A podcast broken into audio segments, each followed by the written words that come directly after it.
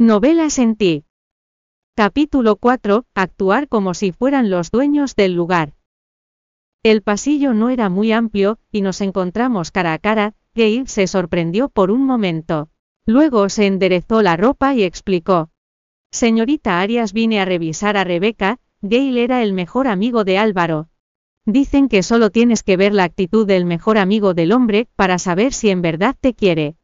Aparte de su actitud, la forma en que se dirigió a mí era la prueba suficiente para saber que yo solo sería la señorita Arias. Qué forma tan respetuosa de dirigirse hacia mí. Aprendí a no obsesionarme mucho en los detalles porque solo me darían dolor de cabeza, porcé una sonrisa, y le abrí camino, respondiendo, MHMM adelante de vez en cuando admiraba a Rebeca, solo necesitaba sacar unas cuantas lágrimas para recibir el apoyo que a mí nunca se me otorgaba incluso después de toda una vida trabajando duro. En la habitación encontré un traje que Álvaro nunca había usado, y en algún momento me lo llevé hacia la sala. Gail fue rápido en revisar a Rebeca. Luego de tomarle la temperatura y recetarle medicamentos. Se preparó para irse, cuando bajó las escaleras, y me vio parada en la sala, me dio una sonrisa cortés. Es tarde, no irá a dormir señorita Arias. MMM me voy a dormir en un rato, le pasé la ropa que tenía en mis manos mientras declaraba, tu ropa está mojada y sigue lloviendo, deberías cambiarte antes de irte o te vas a enfermar. Quizás se sorprendió por mi gesto, porque parpadeó, sin decir nada por un momento, luego su rostro apuesto extendió una sonrisa. No pasa nada, soy tan fuerte como un toro, estaré bien. Le metí la ropa en sus manos e insistí. Álvaro nunca se ha puesto esto, incluso aún tiene las etiquetas, son casi de la misma talla así que tómala, al decir esto regresé a mi habitación. Mis acciones no fueron por pura bondad ni mucho menos, cuando mi abuela estuvo hospitalizada Hale fue el que atendió su cirugía. Era un doctor reconocido internacionalmente, y si no fuera por los Ayala nunca hubiera aceptado hacerle la cirugía.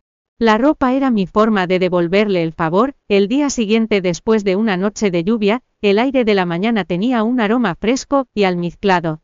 Estaba acostumbrada a levantarme temprano, y al terminar de asearme, bajé las escaleras solo para ver a Álvaro, y a Rebeca en la cocina, Álvaro tenía un mandil atado a sus caderas, mientras cocinaba huevos en la estufa. Su vibra dura y frívola había quedado en el olvido, ahora parecía estar rodeado de un aura alegre, los ojos brillantes de Rebeca seguían sus movimientos. Su rostro delicado y bonito estaba un poco sonrojado seguro, porque se le había bajado la fiebre, en realidad, se veía linda y encantadora. Albi quiero mis huevos un poco quemados, al hablar su mano se levantó para darle una fresa a Álvaro antes de continuar pero no mucho o va a saber muy amargo.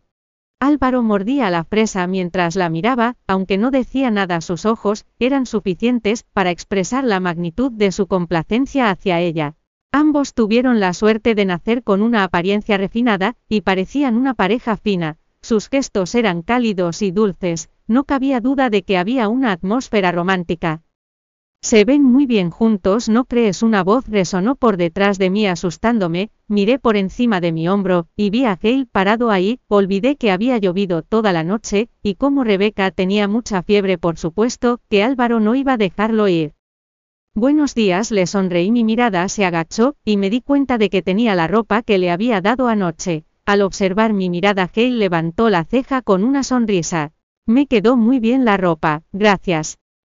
Sacudí la cabeza, ni lo menciones la había comprado para Álvaro, pero nunca se molestó en ponérsela, al escuchar nuestras voces Rebeca volteó a vernos, y nos llamó. Semera Gale, ya despertaron, Álvaro hizo huevos para el desayuno, vengan a desayunar hablaba como si fuera la dueña de la casa, le lancé una sonrisa suave, y pronto rechacé su invitación. Está bien, Compré pan y leche ayer, la leche sigue en el refrigerador, deberías beber más, porque te acabas de recuperar, he vivido aquí por dos años. El título de la propiedad estaba a mi nombre y de Álvaro, aunque siempre era obediente.